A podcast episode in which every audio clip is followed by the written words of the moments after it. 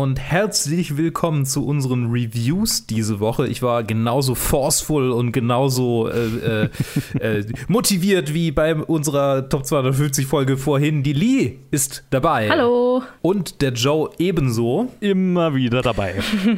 und wir reden über Kapitel 13 von Mandalorian und danach über Kapitel 14. Aber erstmal äh, beschäftigen wir uns mit der Jedi, also die Jedi. Also ich habe das Verb ähm, konjugiert.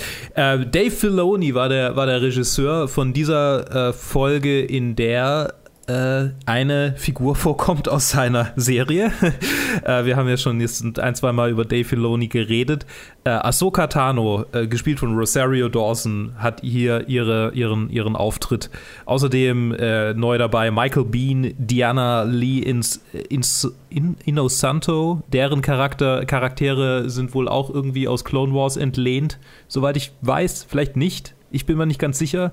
Ja, Coole Folge. Ich fand sie cool. Wie fandet ihr die Folge? äh, fangen wir doch mal mit äh, Joe an. Joe, wie fandest du die Folge? Ja, jetzt kommen wir mal zu zwei Episoden, die mir jetzt äh, mehr gefallen haben von, von Staffel 2. Oh, vielleicht soll ich was zum Plot sagen, sorry. Ach so, äh, ja, ja, bitte tu das. Ich, ich habe die ganz frisch angeguckt. Ich habe die ganz frisch angeguckt. Ich habe tatsächlich dieses Wochenende beide Episoden hintereinander angeschaut, deshalb bin ich sehr frisch, sehr frisch.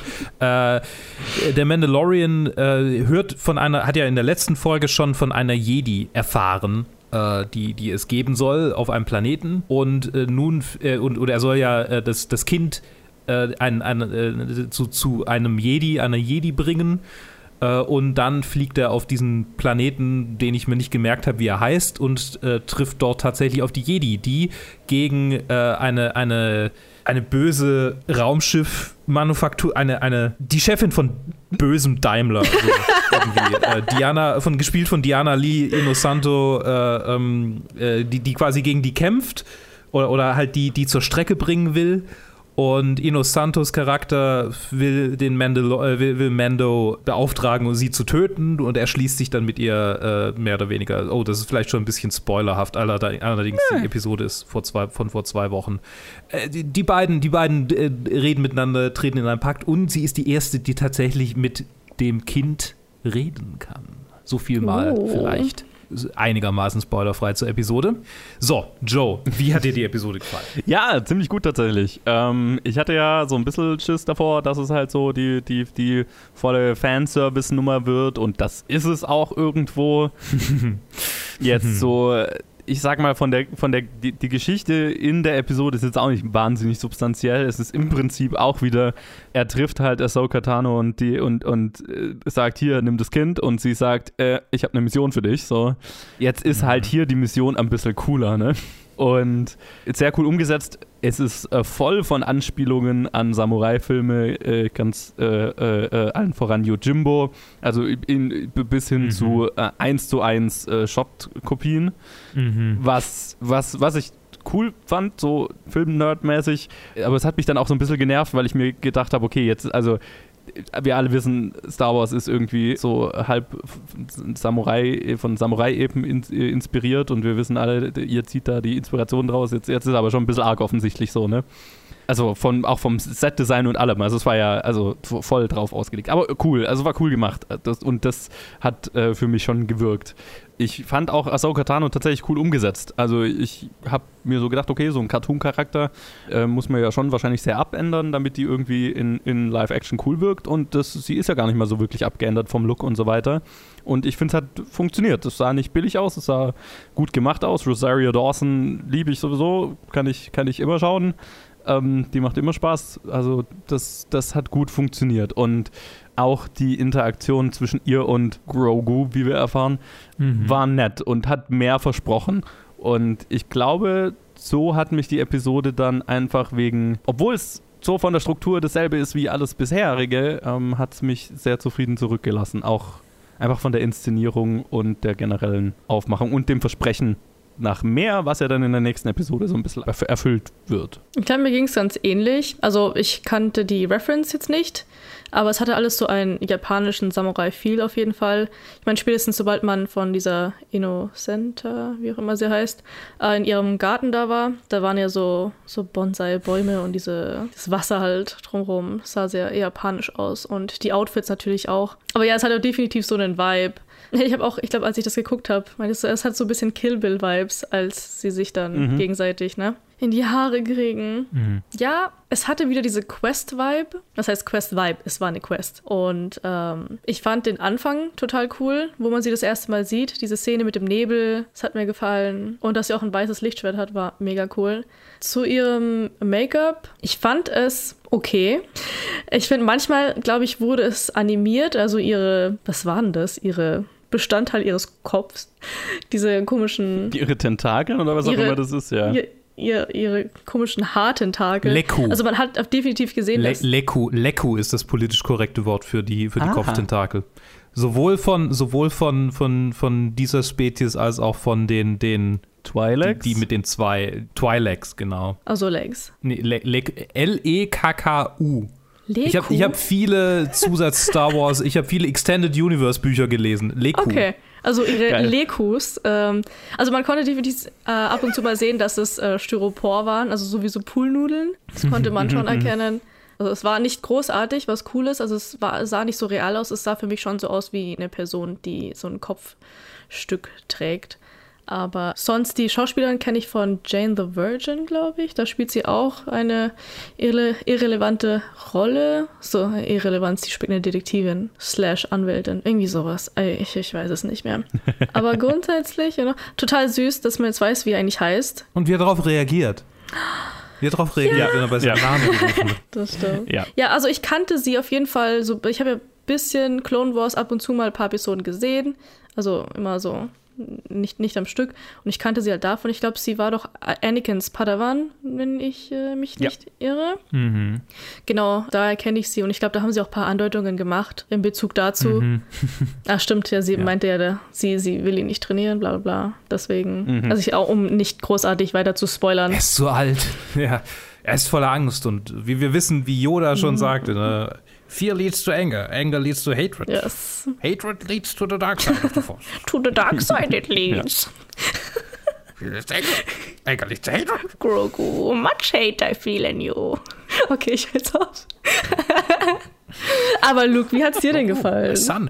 Ja, ich fand's, ich fand's großartig. Ich fand's, ich meine, äh, visuell, ja, Quest, okay. Aber ich habe ja nie Clone Wars geguckt und ich kann, also wenn, wenn das jetzt so ein bisschen der, der, dem Kampfstil in Clone Wars nachempfunden ist, kann ich die, die Fanliebe äh, für Ahsoka Tano komplett nachvollziehen, weil es halt einfach ziemlich badass so. Fast, fast. Also jetzt, wo ich mich an diese ganze Kampf-Szenario äh, ne, wieder erinnere, weil es ist jetzt wieder ein paar Wochen her, dass ich es gesehen habe, dazu erzähle ich dann noch was, aber red ruhig fertig. Okay, äh, und, und ja, also die, die ganzen, die, ja, dass wir mehr über Baby Yoda erfahren, über Grogu erfahren, cool die, die, die, die ganze Samurai, Cowboy, vor allem, dass es halt so parallel passiert, so dass quasi die, der klassische Samurai-Showdown so ohne zu viel zu spoilern, wie da jetzt irgendwie das weitergeht, passiert mhm. quasi parallel, während die zwei Cowboys sich gegenüberstehen und der eine sagt, I got no quarrel with you, kid. und übrigens habe ich gerade in der Trivia nachgeguckt, der Schauspieler, der das sagt, ähm, I got no quarrel with you, der sagt genau das gleiche im 1993 Western Tombstone ah, als Doc Holiday. Was? Äh, nee, zu. Als Johnny Ringo zu Doc Holiday. Okay. Äh, hier, Lang äh, ist der Charakter und ich weiß gar nicht, wie der Schauspieler heißt. Witzig, Michael Bean, genau. Auch so ein klassischer, ist auch so ein klassischer Western-Typ, ne? Der war vielen, vielen so, so, den, den, den kennt man, oder? Wo war der mhm, noch? Yeah. Ja, aber das ist auch der ganze, der ursprüngliche Vibe von Mandalorian, dass es so ein Western sein soll. Total, genau, ja. genau. Und das, das ist halt so dieses, diese, dieses so, hier, hier kulminiert sich so ein bisschen in, in mal wieder. Also ich, ich glaube, es hat auch andere Kulmin, Kulmin, Kul, Kulminationsmomente, sehr Western, Western-Momente, aber das war es halt einfach so, na, schon wieder, schon wieder sehr schön, sehr schön. Ja, ja. Und klar, es ist on the nose, aber es ist halt einfach cool. Es ist cool gemacht und, und es hat mich, hat mich sehr, sehr erfreut. Und ja, also diese, diese Kampfszene im Wald, wo sie da die, die, die Stormtrooper nieder, also nicht Stormtrooper, aber diese Typis da halt niedermäht. Und ja, es ist einfach rundum eine coole Episode. Es ist so, es ist wieder auf so kleine Stakes runtergefahren, so, so die letzten, die letzten Episoden waren immer mal wieder, haben sie sich größer angefühlt, als es vielleicht so, sonst so war. Und das, was ich so in der ersten Season so, so gefeiert habe, so, das ist, das ist halt irgendwie, was hat dieses riesige Star Wars-Ding, wo riesige Sternzerstörer gegen riesige, was auch immer, äh, Transporter kämpfen, ähm, was hat das für Auswirkungen auf die Leute in ihren kleinen Städter, Städten und Dörfern in dieser weit auseinander gestobenen Galaxie? Mhm. Und in Mandalorian haben wir es gemerkt und das war cool. Und jetzt wurde der Scope ein bisschen größer und das fand ich nicht so cool. Und jetzt hatte ich das Gefühl, jetzt wird der Scope, ist der Scope für diese Episode ein bisschen kleiner geworden. Mhm, mhm. ähm, was jetzt in der nächsten Episode wieder. Äh, aber gut, äh, ähm, wie dem auch sei, ich fand, ich fand die Episode sehr gut und sie hat ihre, ihre ex, nein, nicht exorbitant gute Bewertung, aber ja, die, sie, sie, sie hat ihre sehr gute Bewertung hier definitiv verdient. 9,6 ist, glaube ich, eine der besten Wertungen für Mandalorian-Episoden. Ja, das ist, das ist hoch. Ja. ja, ist die beste. Bestbewertete Mandalorian-Episode. Tatsächlich. Verrückt. Ich sehe gerade, dass diese Diana Lee Inosanto auch äh, eine Tochter von einem Martial Arts, äh, Martial Arts Legend äh, ist. Deswegen haben sie sie hm. wahrscheinlich auch für die Rolle ah. auserwählt. Oh, und die, sie, sie macht Stunts. Also genau. sie ist eigentlich Stunt, Stuntfrau. Ja. Mensch. Sehr cool, ja. Cool. Ja, das hat, das, das sieht man auch. Also die Choreografie hier ist schon, ist schon sehr cool. Und das ist, das ist auch was, was an der Episode Spaß gemacht hat und auch an der nächsten Episode, ne? Also emotional ist das, ist da alles jetzt, finde ich, nicht so viel drin. Aber ähm, ich fand, ich fand Ahsoka Tano einfach gut umgesetzt und ich fand so ein bisschen dieser, dieser, ich fand es schön, nochmal so ein bisschen so einen Anklang von dem Star Wars Mystizismus da äh, äh, äh durch sie mit reinzukriegen und durch die die kleine Trainingsaufgabe, die der Mandalorian jetzt mit, mit Grogu hat, so mit diesem Bällchen da. Das, das, das war süß, das hat Spaß gemacht. Und ja, war eine schöne, schöne Überleitung in die nächste Episode, in der das, dieser mystische Aspekt dann ein bisschen mehr ausgebaut wurde, wenn auch nicht nicht exorbitant viel. Aber das habe ich schon so ein bisschen gemerkt, dass das tut dem, das tut dem gut, dass es diese Formel ein bisschen erweitert, in die, in die Mandalorian so ein bisschen gefallen war, meiner Meinung nach. Also ich muss ja sagen, ich bin mir nicht ganz sicher, wie ich diese ganzen, wie ich den Mashup in dieser Folge fand. Also dieses Western meets Asian Martial Arts. Japanese Culture, diesen Mashup. Es ist so, was willst du eigentlich sein? Ich verstehe, dass es verschiedene Planeten sind, aber das war mir irgendwie ein bisschen too much, glaube ich vielleicht, weil es ja bis zu der Episode eine recht Western-Struktur hatte. Also das hat es nicht wirklich verlassen.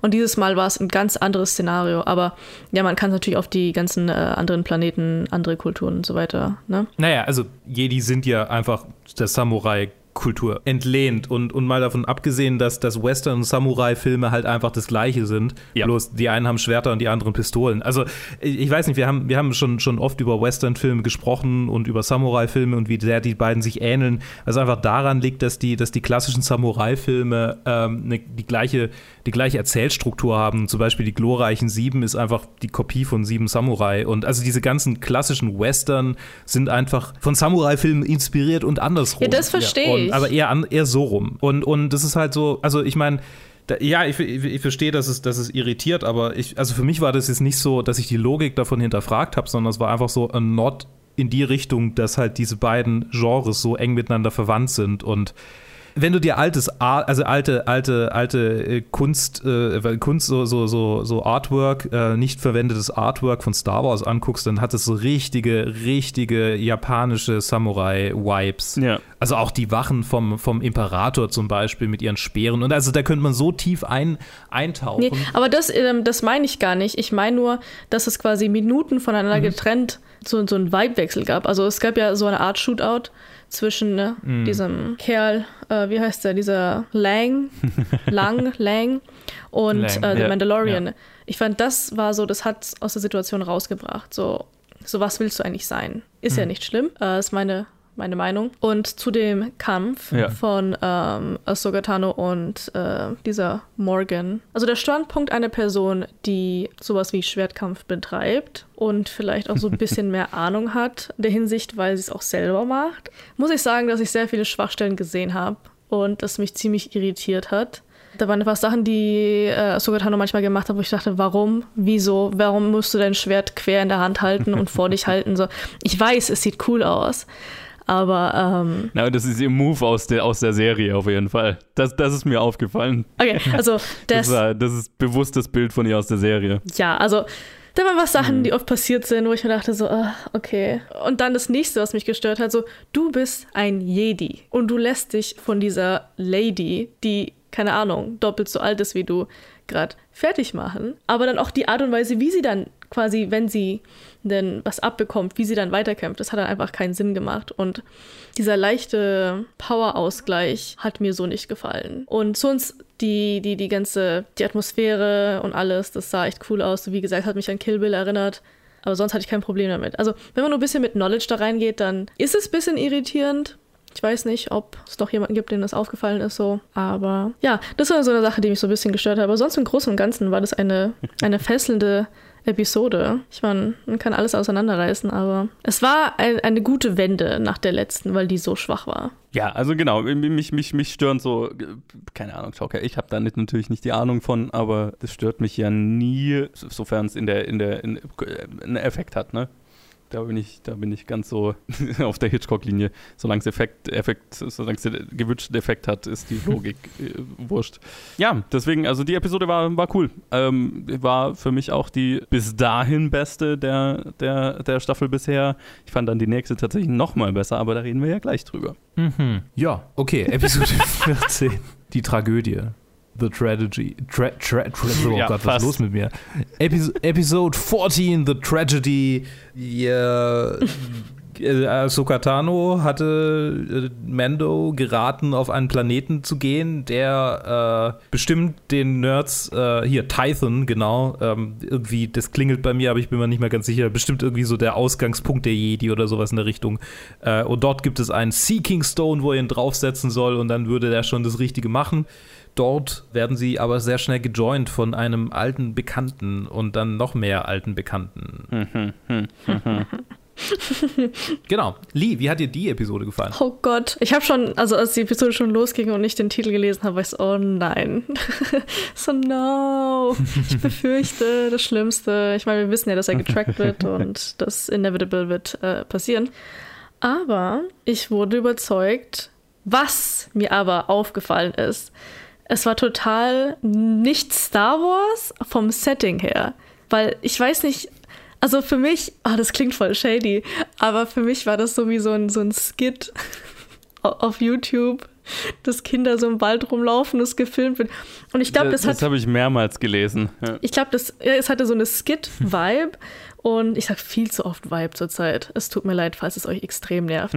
Aber ähm, ich glaube, dass es viel mit der Beleuchtung zu tun hat, oder? Weil es so unglaublich hell war und dass man so vielleicht gar nicht, also dieses grüne Helle, also so viel Grün und so viel Licht nicht äh, mit Star Wars in Verbindung bringt.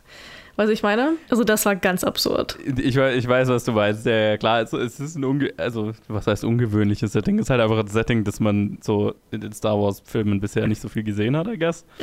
Und natürlich ein star also ein starker Kontrast zum, zur vorherigen Episode. Klar, Wald, aber so Mhm. dieses ja, ich, ich weiß ich weiß, was du meinst. Ja, weil, weil Es- die es letzte Episode war ja so gräulich, so, so dunkel Ich, und das war jetzt ich einfach glaube, es liegt hauptsächlich ich glaube, es liegt hauptsächlich daran, dass es sich am wenigsten alienartig anfühlt, ne? Es war sehr erdig. es ist halt auch einfach so, Ja. das, das ging mir so, es ist halt einfach so in, in, in Kalifornien da in den, also diese, diese, diese Berge, diese Hügel sind halt einfach schon Ja. für so viele, also ich meine, ich habe jetzt, bin ja, wie ich schon oft gesagt habe, dabei Star Trek zu schauen und er spielt halt einfach jede zweite Episode in diesen, in diesen Hügeln. So weit, Mhm. dass du halt bestimmte Felsen schon wieder erkennst und so weiter. Ist, also ja, das ist halt einfach ein, ein viel gesehenes Setting. Sagen Also man so. konnte halt auch einfach, auch weil es so hell war, nochmal genau sehen, wie scheiße eigentlich die Stormtrooper-Ausrüstung ist. so, um mal wieder Okay, auf, auf, auf ja. Stormtrooper Ich zu mein, schitten. es ist natürlich auch einfach wieder äh, ein, ein absolutes Stormtrooper-Massaker, ähm, um cool, damit es Mhm. cool aussieht. Ja, und das, das dachte Das ich mir auch wieder so, klar, ja. es ist absolut nicht, like, es macht keinen Sinn. So, es sind viel zu viele. Like, come on. Aber natürlich äh, kriegen die nichts hin, weil sie können ja nicht zählen. Naja, und es ist, es ist ja genau, ich glaube auch so ein Grund, warum es sich so ein bisschen nach äh, äh, äh, Fanfilm anfühlt, das, was ich oft gelesen habe, so, oh, das ist ein, ein Fanfilm. ähm, ist, weil dann halt auch noch ein zweiter, ein zweiter Transporter runterkommt, um noch mehr Stormtrooper zu bringen, damit, ähm, und was halt offensichtlich nur dazu da ist, dass mehr Kanonenfutter da ist für die zum Abknallen für unsere Helden. Und das ist halt einfach sowas, das habe ich in meinen Kurzfilmen auch gemacht als, als Kind. So, oh Gott, wir brauchen mehr Action. Kommt doch ein weiteres Auto mit, mit Bad Guys an, die man abknallen kann. Und es passiert in den alten Star Wars IP-Spielen ebenfalls. Ja. So, ah, nochmal ein Transporter, ah, nochmal ein Transporter. Und daran hat es mich auch erinnert, so an die GameCube ja. Star Wars Battlefront äh, nice, äh, ja. äh, Maps. So, Total. So, das, so, sieht, so sieht diese Episode aus, ja. ich glaube, es war eine interessante Folge. Es ist äh, recht interessant, wie es jetzt weitergehen wird. Ich kann kaum warten, bis der Freitag endlich kommt. Ja.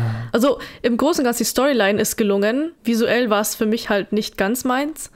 Und ja, es wird interessant. Also ich weiß nicht, wie weit wir das äh, so spoilern, aber es ist interessant und auch Traurig. Naja, also ich meine eine Sache, also die, ja. die, die, die, den Hauptspoiler der Episode hätte ich kein Problem mit zu spoilern. Also welcher Charakter wieder auftaucht. Das ist halt einfach, das ist halt einfach die Headline ja. überall. Also wenn man das nicht mitgekriegt hat, dann hat man auch geschlafen. Mhm. Er ist halt einfach Boba Fett's Return, ne? Ja, ja. Und es ist sehr, also es hat schon fast manchmal ein John Wick-Feeling, wie er, wie er so, wie er so, so, weil tatsächlich ist es was, was mir aufgefallen ist, so, klar, Django Fett hat man kämpfen sehen, aber Boba Fett's war, war, war ja nie so eine große Figur eigentlich in der, in der alten Trilogie. Und er hat dann in den Comics eher so ein, so ein Hype gefeiert und in den Büchern. Und so, ihn jetzt mal so in Aktion zu sehen.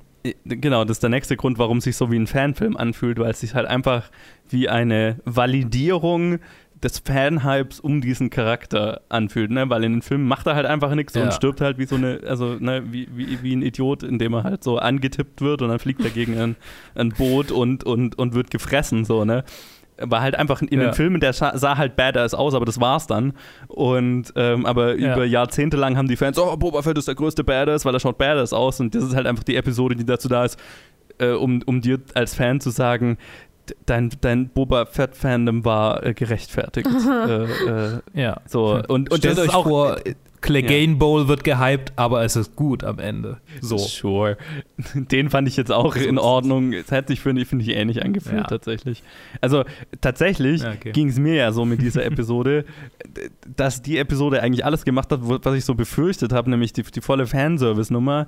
Aber was ich halt gefeiert habe, es war unter der Regie von Robert Rodriguez und Robert Rodriguez kann Action halt einfach inszenieren, so, ne? Und ich fand halt die Action in dieser, in, in dieser Episode war schon außergewöhnlich gut inszeniert. Da konnte ich auch gar nicht, also die hat's die, die hier die, die, die Inszenierung der Kampfsequenzen und das war halt die ganze Episode. Es war halt, ja, ein, ein, ein Boba Fett Badass Real, ähm, war so cool inszeniert, dass es durch meinen ganzen zynischen, das ist nur billiger Fanservice, äh, voll durchgebrochen hat und ich dann immer mal gedacht habe, ah, das war schon sehr cool. Und mhm. ähm, einzelne Shots halt mega gefeiert habe. Also, und dann hat es mich auch gar nicht gestört, dass die mehr Stormtrooper angekarrt haben, um die alle wieder abzuballern. Ne? Das, war, das war halt einfach visuell und von der Musik, es war einfach ein, ein Fest. Und ich glaube, das hat den anderen Episoden, die äh, jetzt ähnlich einfach nur Fanservice waren oder einfach nur Action, dann vielleicht ein bisschen gefehlt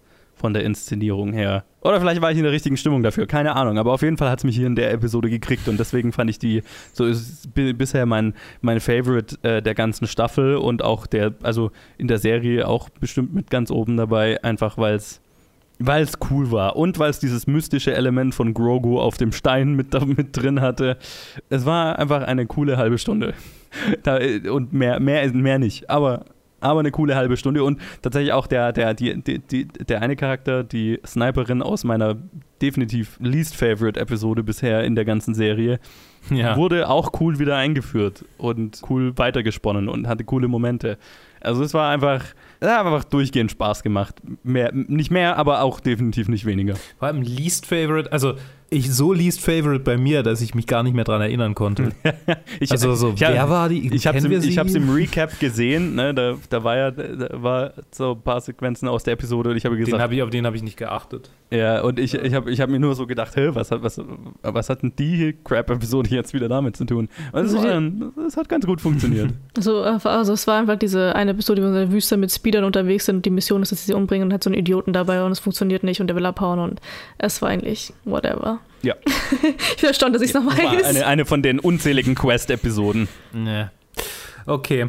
Nee, aber also mir geht's ähnlich. Ich, ich, war, ich war hinterher überrascht, dass es nur eine halbe Stunde war, weil sie hier gefühlt mehr Plot reingepackt haben als in irgendwie vier Episoden. so Ja. bisher. Ja. Und halt auch einfach äh, äh, äh, konsequent, also Handeln, das Konsequenzen hat, ne? Also sein, seine Razor Crest wird zerstört, Grogu, ich soll nicht so viel spoilern, ne? naja, eine Tragödie passiert, äh, ein äh, Boba Fett taucht Eine Tragödie passiert. auf. ja, genau.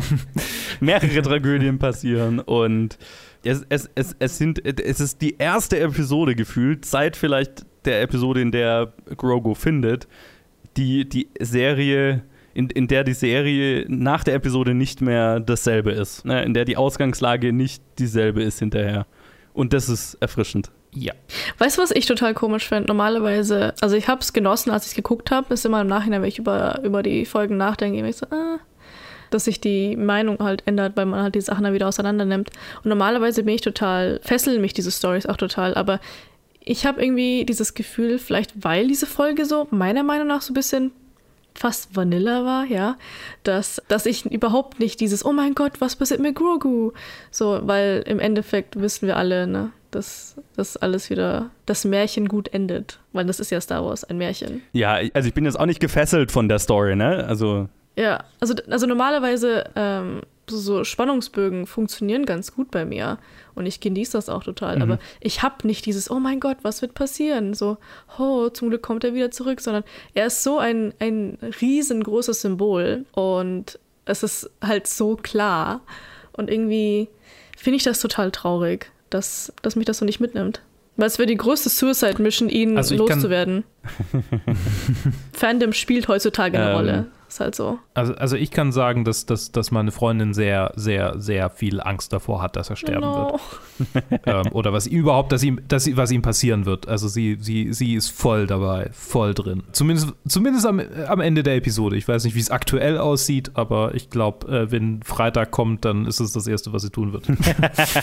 Gucken, ob Baby Yoda noch lebt. nice. Ja. Ja, ja. ist doch gut. Also, äh, und ich glaube, es ist halt sehr archetypisches Storytelling und da funktioniert's. Und ich glaube, ähm, eben, also mir geht's eben auch so, das hat nicht wirklich Überraschungen mit drin, aber es funktioniert auf der Ebene, auf der es funktionieren soll. Und äh, die Episode definitiv besser als die meisten in der Staffel bisher. Und das hat Spaß gemacht. Und ich bin zumindest halbwegs gespannt auf die nächste Ach, das sowieso. nach wie vor nicht, nicht, nicht, kein Hype und kein, ähm, ich muss jetzt am Freitag das erste, was ich mache, ist, ist die nächste Episode schauen, aber ähm, es macht Spaß. Ja, ganz genau. Der ist so ein bisschen mellow, aber trotzdem fun, während man quasi zuschaut. Genau, es ist, genau, fun while it lasts. Sehr schön. Okay, das ist ein guter abschließender Punkt zu unserer dieswöchigen, dies, dies, oh Gott, ich, ich kann mir gar nicht aus, ich kann mir gar nicht ausmalen, wie ich das jetzt, wie ich das jetzt retten kann. Äh, diese Woche, ja. Genug von Mando, reden wir über Menk. Das war, das war definitiv die beste Überleitung, die möglich war in der Situation. Okay, Danke. ich peace out dann. Tschüss. Tschüss. Hello, everyone. Make yourself to home, Mr. Mankiewicz, or shall I call you Herman? Please call me Mank. Mank. Mank. Mank. Mank. This is Herman Mankiewicz, but we're to call him Mank. Mankiewicz. Herman Mankiewicz, New York playwright and drama critic, turned humble screenwriter, Mr. Hearst. This is a business where the buyer gets nothing for his money but a memory. What he bought still belongs to the man who sold it. That's the real magic of the movies. Thunder, lightning, blood, fire, religion, Help! Someone save me! all in one film. That's director proof. That's why I always want Mank around. Ja, wir machen weiter mit Mank. Ich versuche aus dem Gedächtnis, weil ich es nicht vor mir habe und nicht aufrufen kann, äh, äh, zu erzählen. Es ist der neue Film von David Fincher und äh, geschrieben von seinem Vater tatsächlich vor langer Zeit, äh, seinem inzwischen verstorbenen Vater, den er damit mit dem Film so ein bisschen ehren will, tut, whatever. Und tut. es spielt Gary Oldman, die Hauptrolle, den Typ, der wirklich existiert hat, nämlich Herman J. Mankiewicz, dem ähm, Drehbuchautoren von Citizen Kane oder einem der gecrediteten Drehbuchautoren. Das ist aber auch ein, ein Punkt des Films, dass er wohl die Hauptarbeit an diesem Drehbuch äh, geleit, äh, geleistet hat und erzählt so ein bisschen sehr von Citizen Kane natürlich inspiriert in einer äh, äh, von Flashbacks geprägten Geschichte, in einer hin und her springenden Erzählweise von dessen Leben und ganz speziell auf der einen Seite die Entstehung des Drehbuchs zu Citizen Kane und seinem, seiner äh, Lage zu dieser Zeit, in der er nicht mehr der angesehenste äh, Autor in Hollywood war und so ein bisschen washed up und so weiter. Und aber ganz fast noch prominenter dann in Flashbacks vielleicht ein bisschen mehr seine Hochzeit und wie er da als sozialkritischer Außenseiter ähm, das Studiosystem der damaligen Zeit manövriert zu einer äh, Zeit, wo gerade eine Gouverneurswahl, glaube ich, in Kalifornien anstand und yep. er halt so als einziger in seiner Crowd den Demokraten unterstützt hat. Und ja, ich meine, in, dem, in der Hinsicht äh, sicherlich äh, harte Anklänge an heutzutage natürlich. Ja, ja auch, auch so ein bisschen, erzählt er so ein bisschen lauter so Sachen, die dann auch auf Citizen Kane hinleiten und die Inspiration hinter Citizen Kane so ein bisschen liefern. Äh, allen voran natürlich den Zeitungsverleger William Randolph Hearst, auf dem der Charakter von Kane tatsächlich basiert, den Mank wohl kannte und ja, den er als Basis für das äh, Drehbuch genommen hat. Luke, habe ich irgendwas vergessen? Äh, nee. Dann wie hat er dir gefallen? Nee, also ich, also vielleicht hast du Gary Oldman und dann können wir, wen hast du sonst Achso, sonst habe ich niemanden erwähnt. Genau, äh, hier Tuppence Middleton. Amanda Seyfried. Genau. Genau, Lily Collins, Tom Pelfrey, Alice Howard und so weiter und so fort. Tom Burke spielt Orson Welles, finde ich sehr gut. Charles Dance spielt Hurst. Hervorragend, hervorragend. Ähm, ja, ich fand ihn sehr cool. Ich fand ihn wirklich cool. Ich, ich habe den, den Film echt äh, genossen. Äh, es war, ich meine, viele Leute haben ihn als langweilig bezeichnet und das kann ich bis zu einem gewissen Grad sehen, weil es halt es, es ist halt ein dialoggetriebener äh, Film, so wie Citizen Kane ja auch. Ja. äh, er, er hat, er hat, also er, er ist einfach eine Hommage an Citizen Kane in jeglicher Hinsicht, in, in Dreh, Drehstil und also ne, die, die Long Takes und die, die Szenerien und, und die Belichtung und dass er schwarz-weiß ist und ja, alles einfach. Yeah. Ne? Äh, und und das ist, das ist, das ist schön. Das ist äh, schön, das ist so, ja, weil ich mag Citizen Kane. Es ist nicht so, dass ich sage, das ist so das Meisterwerk schlechthin und der Film aller Filme und hat, hat nichts, also nichts wird ihn jemals übertreffen. So, so er, ist, er ist objektiv ein hervorragender und wenn nicht sogar einer der besten Filme. Mhm. Äh, aber für mich subjektiv hat er halt nicht so den riesigen Stellenwert, sondern, also ich kann ihn respektieren für das, was er ist. Aber, aber das, klar, es ist, es ist nicht wahnsinnig clever, was, was nachzuahmen, aber es gut nachzuahmen, zeugt zumindest von, einem, von einer gewissen Fähigkeit. Wobei ich jetzt David Fincher auch nicht seine Fähigkeiten absprechen will. Der macht ja schon visuell sehr gute Filme und auch einfach durchdachte Filme und äh, wenn man von, also ja, genau. Wir haben ja auch schon in Top 250 über David Fincher Filme gesprochen, zwei nämlich, äh, bin ich heute schon in der Aufnahme durcheinander gekommen. Nee, ich, ich, ich mag den Film äh, rundum Gary Oldman als Mank, äh, als so, so äh, dauerbetrunkener, leicht unberechenbarer Typ, der immer einen witzigen Spruch auf den Lippen hat, das hat mich sehr an so die, die klassischen amerikanischen, also klassischen kann man schon fast mittlerweile sagen, klassischen modernen amerikanischen Theaterstücke hat mich das erinnert, so die, die Art und Weise, wie die geschrieben sind, die wir dann manchmal fürs Theater so äh, uns angeschaut haben, ob wir die spielen sollen. Mhm. So dieser Witz, der Dialogwitz, der äh, bei Allen drin, also bei Woody Allen drin ist oder bei, bei, bei halt noch älteren Vertretern, die mir jetzt gerade nicht einfallen, bei keine Ahnung, Aaron Sorkin, so um einen neueren Vertreter von dieser, von dieser Art des Schreibens zu erwähnen. Und er ist halt einfach so die, die, die, die absolute Verkörperung dessen, so als Charakter quasi, diese Art des Schreibens ja, als Charakter. Ja. Und es ist sehr witty und, und viele Referenzen habe ich nicht verstanden oder werde ich wahrscheinlich auch nicht verstehen, ohne das, den Film mit einem Filmlexikon zu gucken nebendran es ist einfach ein Film, der sehr, der sehr langsam und gleichzeitig sehr schnell ist. Er hat sehr schnelle Momente, wo man wirklich dahinterher sein muss, um dem Dialog zu folgen. Und dann hat er wieder sehr langsame Momente, wo nicht wirklich was vorangeht. Und am Ende, ähm, finde ich, haben wir es mit einer sehr coolen, sehr interessanten, fiktionalen Biografie zu tun. Halbfiktionalen. Ja. Ja, ich, ich fand ihn auch ähm, cool, ich, aber ich glaube, ich, also ich, bei mir geht es mehr so, dass ich, ähm, ich, ich finde den Film ziemlich beeindruckend. Also ich finde ihn mehr beeindruckend, als dass er mich tatsächlich ähm, gepackt hat. Ich glaube, das ist so das, das größte Manko, das ich bei dem Film sehe, dass, dass er gefühlt mehr Fokus auf die technische Umsetzung und äh, so weiter gelegt ist, als auf die auf eine emotionale Geschichte. Die, die, die, der Biopic-Aspekt äh, dieses Films ist eher konventionell und hat mich jetzt nicht so vom Hocker gehauen. Aber was tatsächlich einfach, also zwei Ebenen haben für mich tatsächlich extrem gut funktioniert. Das eine ist eben die technische Umsetzung, weil die unglaubliche Detailverliebtheit, mit der der Stil der damaligen Zeit nachgeahmt ist. Ne? Also vom der mhm. Verfremdung des Bildes, also nicht nur, dass es schwarz-weiß ist, sondern also auch die Beleuchtung, so leichter, ein leichtes Filmflimmern, ein durchgängiges Projektorrauschen im Hintergrund, Cigarette Burns, ähm, die, die, die, genau. Ja, ja, ja, die wollte ich gerade ansprechen. Genau, so Cigarette Burns, die Real Sorry. Changes, ja. äh, real, äh, also Real Wechsel anzeigen, also im, im, im, im, klassischen, also im Film, also als im Kino noch Film projiziert wurde. Ähm, für, den, für den Mitarbeiter, dass er weiß, er muss jetzt äh, das Real wechseln. Äh, das waren diese Cigarette Burns äh, mit drin. Und auch der Tonmix, der bewusst flacher gehalten ist, um so zu klingen wie die Filme in der damaligen Zeit. Der Score, der dem äh, der, der, der Filmmusik der damaligen Zeit nachempfunden ist. Also da ist unglaublich viel Detailverliebtheit drin, um ja den, den Stil der damaligen Zeit nachzuahmen. Und das ist schon, das ist ein ziemlich krasser technischer Aufwand, der dafür betrieben wurde. Das habe ich mega respektiert. Mhm. Und ich habe mit Sicherheit nicht alles erkannt, was da gemacht wurde. Also da wäre es saucool, ein Behind-the-Scenes Ding dafür äh, zu haben, um, um zu sehen, was alles gemacht wurde, um, um das nachzuempfinden.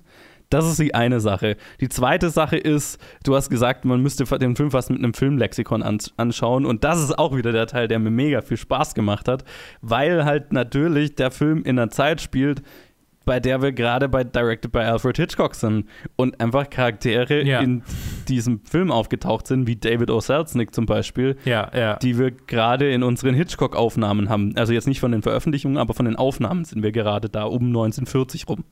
Das war sau cool. Mhm. Auf der anderen Seite glaube ich, und das, du hast es ja fast schon bestätigt, dass man halt, wenn man nicht viel Hintergrundwissen zu Citizen Kane hat, nicht alles aus dem Ra Film rausziehen kann, was der Film verkörpern und zeigen möchte. Weil ich kannte ja. die Hintergrundgeschichte mit äh, William Randolph Hearst und dass er die Basis für Citizen Kane war und versucht hat, den Film zu verhindern, als klar war, er ist die, er, er ist die äh, Inspiration für den Hauptcharakter, auch wenn es nie erwähnt wird und so weiter. Wenn man das nicht weiß, dann kommt es schon rüber, aber ich habe das Gefühl, der Film macht jetzt auch nicht, unternimmt nicht viele Anstrengungen, um dir zu sagen, wer William Randolph Hearst ist, außer dass ja. er ein exorbitant reicher Mensch ist mit viel Einfluss und das dann als Basis für Citizen Kane verwendet wird. Ich glaube, mehr erzählt dir der Film ja, so, so, nicht, ne? Ja, das stimmt, das stimmt. Und ich meine, ja. es, es, es verschwimmt immer, es, es verschwimmt ein bisschen, weil ich, weil ich einfach so nochmal ein Update gebraucht habe über Hurst oder einfach gewollt habe ja. und, und dann so den Wikipedia-Eintrag äh, zu Hurst so ein bisschen nebenher überflogen habe. Ja, genau. Ähm, ja, aber genau, das, das, das. Aber gleichzeitig, ja, Nee, ich glaube, ich glaub, du hast recht. Ich glaube tatsächlich, dass der Film das nicht, nicht, wirklich, nicht wirklich rüberbringt. Ja. Also ich glaube, dass es halt dem Film hilft, wenn man ein bisschen was davor angelesen hat oder wie du währenddessen, keine Ahnung. ich glaube, dann, dann kann man vielleicht mehr rausziehen. Und halt genau das gleiche gilt für die ganzen Hollywood-Menschen, die da auftauchen, wie, äh, wie, wie, wie Louis B. Mayer. Ne? Wenn man ja. nicht viel Hintergrundinfo hat, wer dieser Mensch war und was der für äh, einen Fußabdruck in der Filmgeschichte hinterlassen hat, dann, dann fehlt einem, glaube ich, so ein bisschen was. Selbst mit David O. Selznick zum Beispiel, der ja wirklich nur so ein Nebencharakter ist, der, der so mal kurz auftaucht und dann immer mal wieder auftaucht, aber auch nicht benannt wird und aber so hier und da mal einfach so Sätze in den Raum wirft, die halt Gewicht haben, weil du weißt, wer David O. Selznick ist, aber nicht im Kontext, wenn du nicht weißt, wer er ist. So, ne? Und wenn du dir nicht gemerkt hast, dass ja. das übrigens David O. Selznick war. So, ne? Und auf dieser Weise, auf, auf dieser Ebene ist es, glaube ich, halt schon so ein bisschen so ein Inside- Joke oder ein Insider-Film. Und auch ich glaube nicht, habe hab nicht da die, genug Hintergrundinfo gehabt, um jetzt wirklich alles rauszuziehen, was da, glaube ich, rauszuziehen wäre. Aber ich fand es sehr spannend, einfach als jemand, der sich für diese Zeit interessiert und schon, glaube ich, mehr Infos darüber jetzt weiß als, als der äh, normale Zuschauer, war es halt so ein bisschen so eine Easter Egg-Suche für mich. Aber ich weiß halt nicht, also das ist, glaube ich, jetzt nicht hilfreich, wenn du ein breites Publikum ansprechen willst, sagen wir es mal so. Ja, ja, ja, ja, kann ich, ja, ist schon, ist schon, ist schon richtig. Es ist auch kein Film, den ich irgendwie mit meiner Familie oder meiner Freundin an anschauen würde. So. Es sei denn, du hast eine filmverrückte Familie, so, ne? Ja, vielleicht eher noch, tatsächlich, so, wo ich so drüber nachdenke, nee, also mein, mein, vielleicht, vielleicht mit meiner Mutter tatsächlich. Mein Vater wird es, glaube ich, nicht wirklich raffen, aber ja, vielleicht meine Mutter, ich traue ihr schon ein gewisses Filmwissen zu, dass sie, dass sie das, dass sie da manches blicken könnte. Ja. Ähm, ja, du hast, du hast schon recht. Das, und, und also ich weiß gar nicht, er ist ja nicht von Netflix produziert, nehme ich an, oder? Doch. Also das, das ist eben. Das ist eine Netflix-Produktion. Tatsächlich, Mensch. Soweit ich weiß. Aber Oder von Netflix, sicher, nicht ja. für Netflix. Okay. Ja, ich hatte, ich hatte, jetzt, ich hatte gar nicht das nachgeforscht, sondern hatte angenommen, dass er, dass er äh, halt im Zuge der Pandemie jetzt äh, an Netflix verkauft wurde. Nee, gar nicht, glaube ich. Also, ich. also, wenn mich jetzt nicht alles täuscht, ich habe das nur so am Rande gelesen oder gehört, ähm, hatte eben, also wie gesagt, äh, David Finchers Vater hat dieses Skript schon vor einiger Zeit geschrieben. Inzwischen ist er auch verstorben eben. Mhm. Und David Fincher wollte diesen Film schon, ich glaube, nach Seven machen und hat halt einfach keine Finanzierung dafür bekommen. Niemand wollte ihm halt einfach einen Schwarz-Weiß-Film finanzieren über das alte Hollywood, so, ne? Und Okay. ähm, das hat halt, glaube ich, einfach Netflix gebraucht. Einfach weil halt die Art und Weise, wie er diesen Film gemacht hat, einfach schweineteuer ist. Ne? Und es ist halt einfach ein Film, der, wie du ja gesagt hast, ist hau hauptsächlich dialogbasiert und spricht wahrscheinlich schon eher ein Nischenpublikum an. Und dann ist halt, keine Ahnung, Netflix haut dann halt mal die Kohle auf den Kopf, so, um sowas zu produzieren. Aber das machen halt nicht viele andere. Und in, der, in dieser Hinsicht bin ich auch total froh, dass es Netflix gemacht hat. Ne? Total. Und er ist, er ist, sie haben jetzt auch nicht so groß die Werbetrommel gerührt oder so. Also er ist, er ist Nee. auch, also nicht mal im, gut, mein Algorithmus ist eher am Arsch, aber, aber in meinem Algorithmus wurde er mir jetzt zum Beispiel gar nicht vorgeschlagen. Also ich musste ihn aktiv suchen. Ah, das ist ja interessant. Ich glaube, ich musste M-A-N musste ich eintippen, um den Film zu finden, tatsächlich. Geil. Ja, also ich glaube, also mir wurde er tatsächlich vorgeschlagen, aber das ist jetzt, glaube ich, nicht verwunderlich. Aber ich wusste halt auch nur von dem Film, weil ich auf Letterboxd unterwegs bin und einfach Ja. schon vorher viele Leute den dort gesehen hatten, also die, die äh, professionellen Filmkritiker, denen ich halt folge. Und das ist halt auch einfach, das ist ein Film, der für die Letterbox-Community im Prinzip produziert ist, so, ne? Das, Ja. ist, das ist nämlich die Crowd, die filminteressiert genug ist, die an ungewöhnlicheren Filmen interessiert ist, die an altem Hollywood interessiert ist. Das ist die Crowd, für die dieser Film produziert ist und die mögen ihn ja auch. Von daher, Ja. glaube ich, hat er seinen Zweck einfach schon erfüllt. Und das ist halt das Schöne an, an so jemandem wie Netflix, die halt für die, die, die, um ein solches Nischenpublikum zu befriedigen, eben auch das Geld ausgeben. Und das ist cool. Insofern würde ich sagen, daraus lässt sich eine limitierte Weiterempfehlung des Filmes äh, ableiten. Und ich, ich würde sagen, ich, ich, ich äh, stimme dir zu. Ich äh, setze meinen Namen drunter. Und ich glaube, wir haben sonst nichts mehr für diese Woche, oder? Hast du sonst noch was? Äh, Nein, tatsächlich leider nicht. Ich meine, ich, ich, ich ärgere mich die letzten zwei Wochen, dass ich so wenig schaffe, aber ich bin einfach an mehreren Umzügen beteiligt, die sich über Wochen ziehen und bin einfach komplett dicht mit Arbeit. Ich habe auch diesen Film so im Nebenbei, jetzt nicht nebenbei geschaut, aber halt noch reinquetschen mussten, spät abends und so weiter, dass, dass ich überhaupt Ja. irgendwie was beisteuern kann und ich freue mich auf äh, hoffentlich ruhigere Weihnachtstage, in denen ich dann sehr viel aufzuholen habe. Jawohl. Und äh, vielleicht mache ich, mach ich dann gegen Ende des Jahres nochmal ein, ein Review-Extravaganza irgendwie, wo ich dann einfach, also das wäre mein Wunsch. Ich weiß nicht, ob ich es schaffe. Will es nicht versprechen, aber das, ich, ich würde es sehr gerne tun. Okay. Ich, ich meine, ich, ich kann mal, ich, ich muss mal schauen. ich weiß nicht so richtig, ob wir, das geht jetzt zu weit. Ja. Ich hatte gerade überlegt, ob ich schon, ob ich schon so unsere, unsere Jahresendliste ein bisschen anteaser, weil ich, aber nee, da, da, wir werden, wir, ich bin mal gespannt, wie das, wie das so, wie das so wird. Ist ja noch ein paar Wochen. Bis zum Ende des Jahres, wie viel ich noch, wie viel ich noch einholen kann, Ja. was ich noch schaffen kann. Ja. Ich bin, ich bin auf jeden Fall, äh, ähm, ja, ich, ich bin auf jeden Fall froh, dass ihr zugehört habt. Keine Ahnung, Alter, ich bin so Schön. durch. Ich bin sehr froh, dass wir gemeinsam über diesen Film sprechen konnten, dass ich diesen Film angeschaut habe. Insofern bin ich eigentlich auch dankbar für diese Episode, für diese Review-Episode. Und ich sehe gerade, dass die Akkuladung von meinem Handy nur noch bei 5% ist. Whoops. Also, sage ich, äh, liebe ZuhörerInnen, äh, vielen Dank fürs Zuhören. Danke für äh, äh, eure, euer Interesse. Ihr könnt uns auf Facebook, Twitter oder Instagram ein Like und Follow und, und, und äh, weiß nicht was geben. Äh, kommentieren, wie euch Mandalorian oder Mank gefallen haben. und wir hören uns dann nächstes Mal. Jo, danke fürs Zuhören. Bis dann. Bis dann.